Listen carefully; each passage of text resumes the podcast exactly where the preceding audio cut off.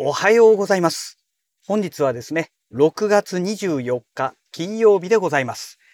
車の中の気温は26.2度ですね。いや、かなり暑いというかね、蒸し暑いですね。でね、なんかね、急にね、雨が降ってきたみたいですね。うん。あれでも止んだのかな？いわゆるあの、通り雨ってやつでしょうかね。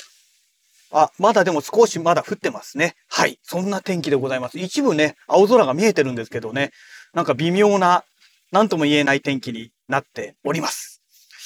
えーと、それでですね、今日はね、今日はっていうか昨日の夜、帰宅してからね、気づいたんですけども、衝撃的なものがね、知らない間に昨日発表されてまして、えー、またね、ちょっとカメラのお話になりますが、まあ写真というより動画の方の関係のね、お話になるんですけども、えー、オーストラリアのメーカーで、えー、ブラックマジックデザイン社というね、えー、会社がありまして、まあ、そこからね、あのいわゆるシネマカメラですね、が発売されているんですけども、まあ、えー、映像関係のね、えー、制作に関係するものであったり、放送関係とかね、そういったものに、の、えー、機材をね、いろいろ多数、えー、販売してるメーカーになりますけども、ここからね、えー、まあ、ブラックマジックし、えー、ポケットシネマカメラというね、えー、この BMPCC というシリーズが、まあ、あの、発売されてまして、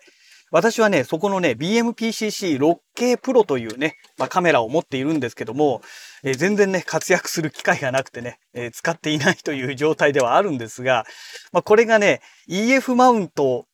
の、えー、レンズがそのまま装着できる、まあ、いわゆる EF マウントを採用してるんですね。で、なおかつそれでいて APS-C のセンサーサイズを搭載していて、えー、ブラックマジックローというね、ブラックマジックオリジナルの、えー、ロー動画を、えー、収録できるというね、えー、もちろんその本体の方にね。で、もちろんあの、USB Type-C の端子がついてまして、直接ね、SSD とかも接続できて、SSD に記録するとかね。まあそういったことも可能な、えー、かなりね、ぶっ飛んだカメラなんですよ。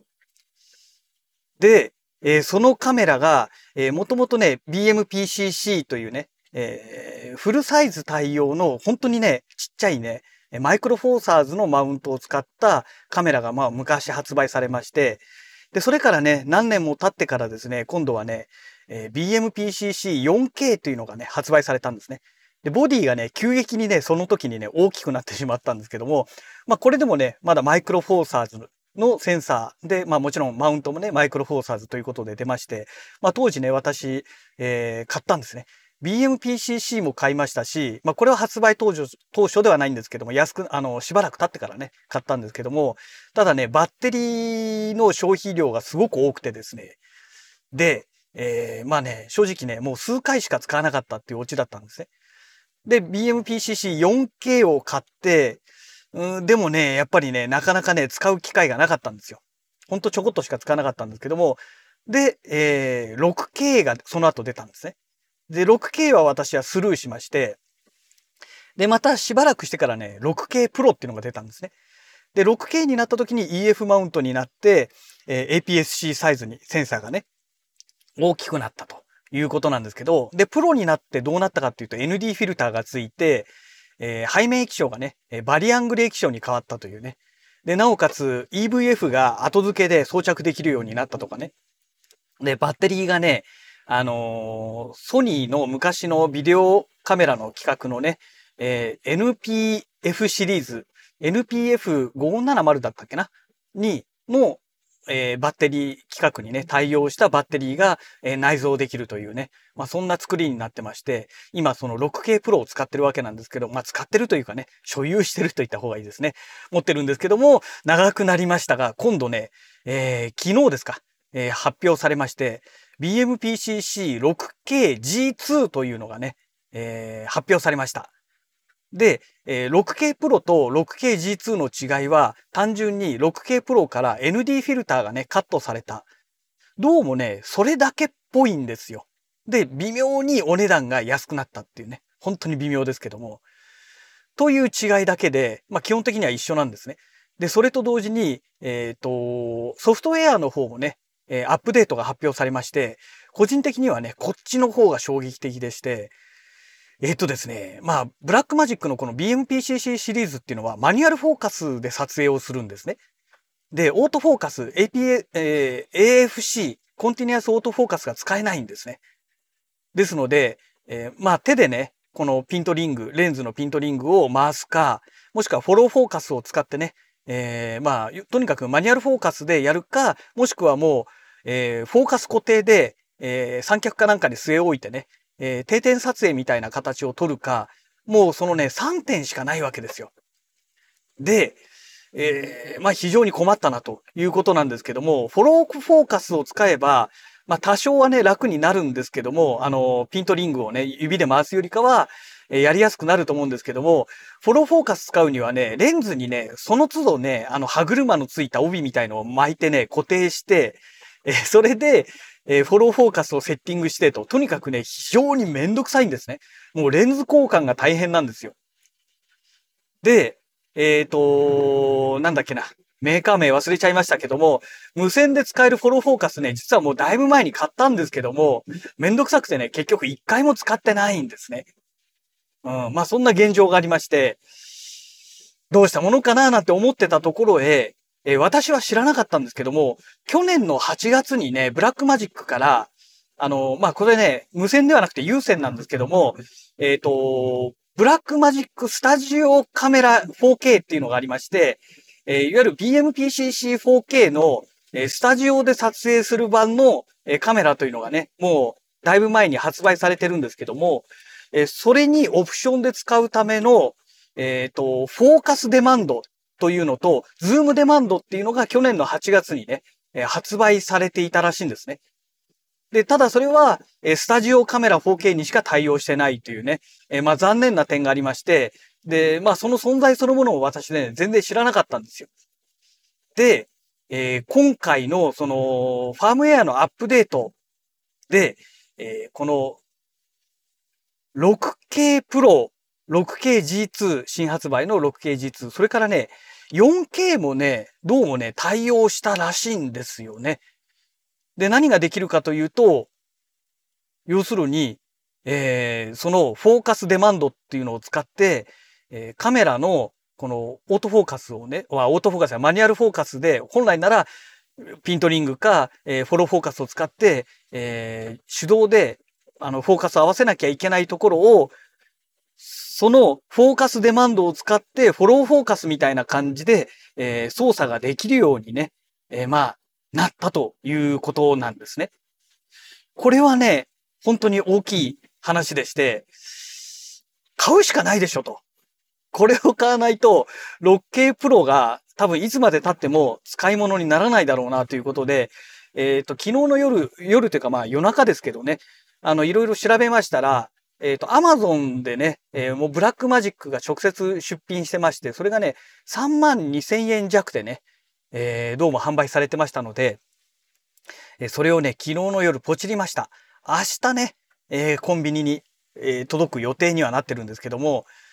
うん、まあ、ただね、まあ、いつそれを使うのかという話になるとね、微妙なところはあるんですが、まあ、とりあえず環境だけはね、え、整えておこうとで、特に今ね、円高がどんどん進んでますから、さらに値上げされたらちょっとたまんないなと思ってね。で、この1週間かそのぐらいでね、やっぱりその、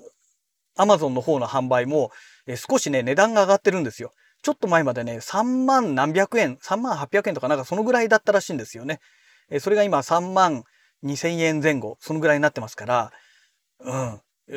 ちょっと微妙だなというところではあるんですよね。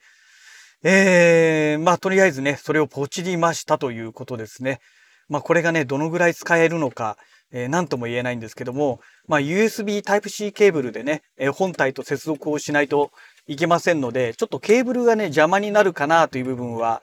あるかもしれないんですけども、まあなんとかね、うまく使えたらいいななんて思っております。はい。えー、それからですね、えー、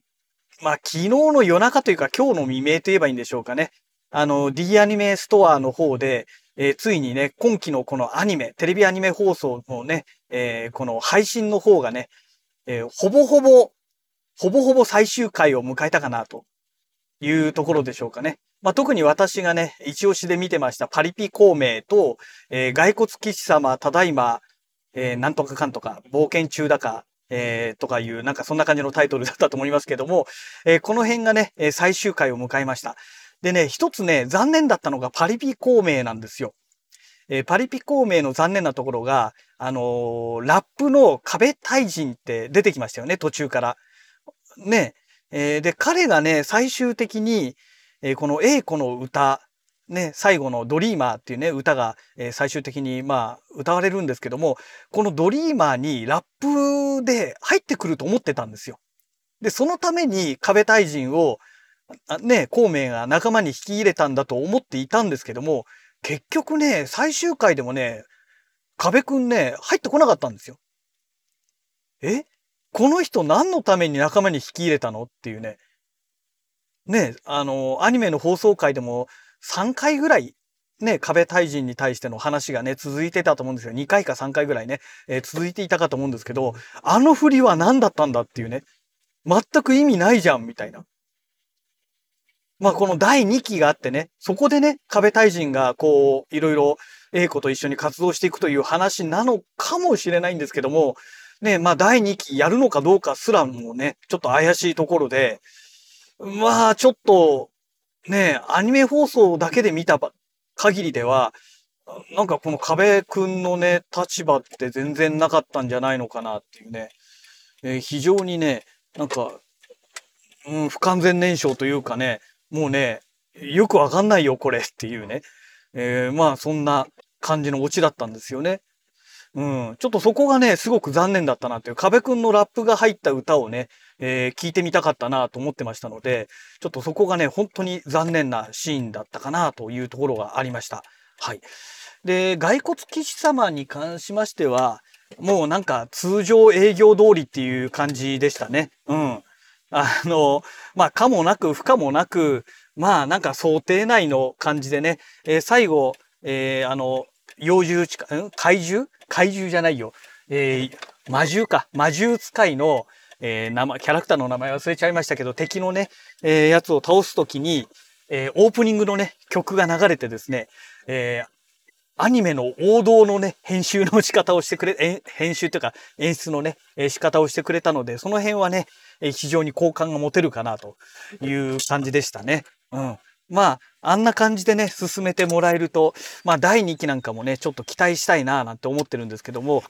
まあ、どんな風なね、えー、感じで展開されるのかっていうのはね、まあ、そもそも第2期あるかどうかも、ちょっと微妙ではありますけどね。はい。えー、そんなわけで、まあ、今期の、えー、期待しておりましたアニメが、え、最終回を迎えましたというお話でございました。はい。え、そんなわけで、会社の駐車場に到着しましたので、また次回のラジログをお楽しみください。